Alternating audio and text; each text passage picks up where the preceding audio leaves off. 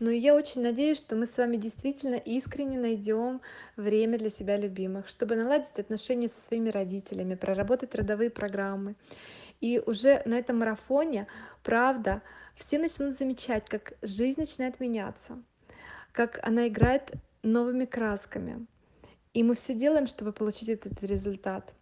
И, конечно же, счастливые отношения — это результат комплексной работы над собой. И, безусловно, каждая женщина, которая хочет быть здоровой, счастливой, она понимает это, и поэтому она найдет на это время.